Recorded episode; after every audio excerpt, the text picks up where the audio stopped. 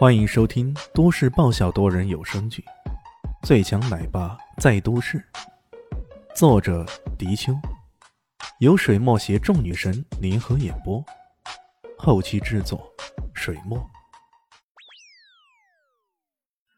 第六百二十四集，难道那些镶在舌头上恐怖的眼珠子，就是这头怪物的缺陷？林炫想到这里，顿时脸露喜色，快步冲了过去。捡起一块石头，猛地砸了过去。他的动作非常的干净利落，犹如行云流水，看起来甚至没有怎么瞄准。结果一块石头砸过去，正中了石头上的眼珠子。噗的一声，那眼珠子溅出令人作呕的黑绿色污秽物。怪物惨叫一声，随即将舌头给伸了回去。李炫留意到，这个怪物的舌头被砸中之后，他总会迅速的收回去，在口腔内卷了卷，然后再度出击。难道这怪物的唾液有着疗伤的功能？如果这个推测是真的，那么应该怎么对付这头怪物才好呢？李炫这么想着，可手上依然不停，一块块石头砸下去，每砸一次就砸中对方的一只眼睛。这种奇特的景象很快把周围人的注意力也给吸引过来，很多人甚至停下手来，呆呆的看着他。干嘛呢？难道我脸上？长出一朵花了，李迅笑眯眯的说道：“呃呃，不，不是，怎么你的手法那么准，好像都没见你砸空过。”李迅耸了耸肩：“很简单啊，我在脑海里已经有了这怪物舌头运动的轨迹图像，一接到它的运动方向，砸起来也就得心应手。”众人顿时无语，连运动轨迹图像也都出来了。你丫的还说简单？李炫一边砸一边将自己刚刚的怀疑给说出来。众人定睛看时，发现果然如他所说的样，这怪物的口腔唾液有着很好的疗伤功能。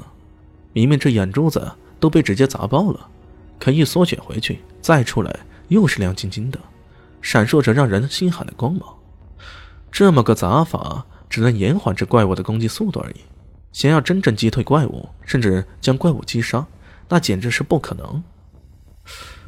要是能在一块石头上涂抹毒液，那就好了。”李炫喃喃说道。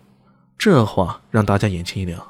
没错，既然这怪物都会卷舌回去，那么如果在石头上沾染上毒液，它缩回去后，岂不是就中毒了？啊，对啊，就这么办。呃，众人一阵亢奋之后，发现问题来了。这个城里好像没什么毒液，这该在哪里找？毕竟这是在幻境之中，不是现实世界，也不是说找就能找到的。龙迪突然拍了拍脑袋：“嗯，那个在城中金庙里，是不是有颗闪光的石头？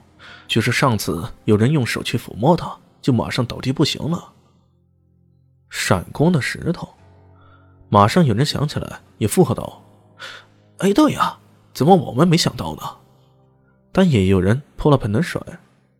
哎，既然一摸它就会死，那怎么拿来砸这怪物？李现想了想，他觉得在这石海里就好像游戏那般，既然有怪物这种缺陷的设定，那肯定有破解的方法。呃，不妨去试一试。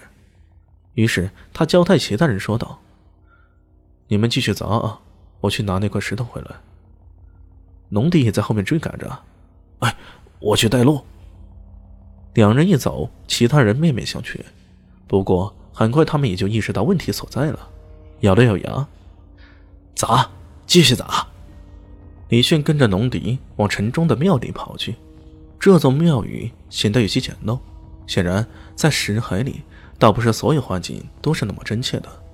在庙里供奉着是一个高大的佛像，这佛像是一具四面佛。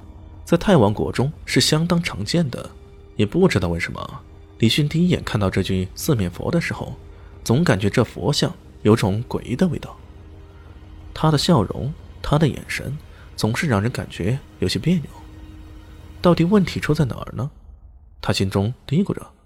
不过他也来不及细想，看了看那供奉在案前的黑色石头，抻了抻，随即问道：“有没有黑布？找一块黑布来。”居然就在角落里，真的找到一块黑布。李炫更坚定自己的想法，正如游戏里的装备可以找到那样，这些设定都是有着它本来的含义的，区别就在于看你有没有用心去发现罢了。用黑布包裹着那块石头，两人迅速往城头跑去。这时候，城门在剧烈的撞击下已经摇摇欲倒，一干人相当的紧张。看到李炫赶回来，我心中舒了口气。这怪我今天发疯了，之前可没有那么猛烈的撞击啊！张伦鹏心有余悸的说道。好，等着吧。李炫站在城头，看着那伸缩的舌头，第一次凝神静气的盯了一会儿，计算好那舌头伸缩的轨迹。然后用力将舌头扔出去，咻！那块黑布在舌头扔出去时已经飘开了，随即那块石头还真的不偏不倚的狠狠砸在舌头上一个大眼睛上，大眼被砸了，溅出了让人恶心的东西。随即那舌头一阵哆嗦，猛地卷缩回去。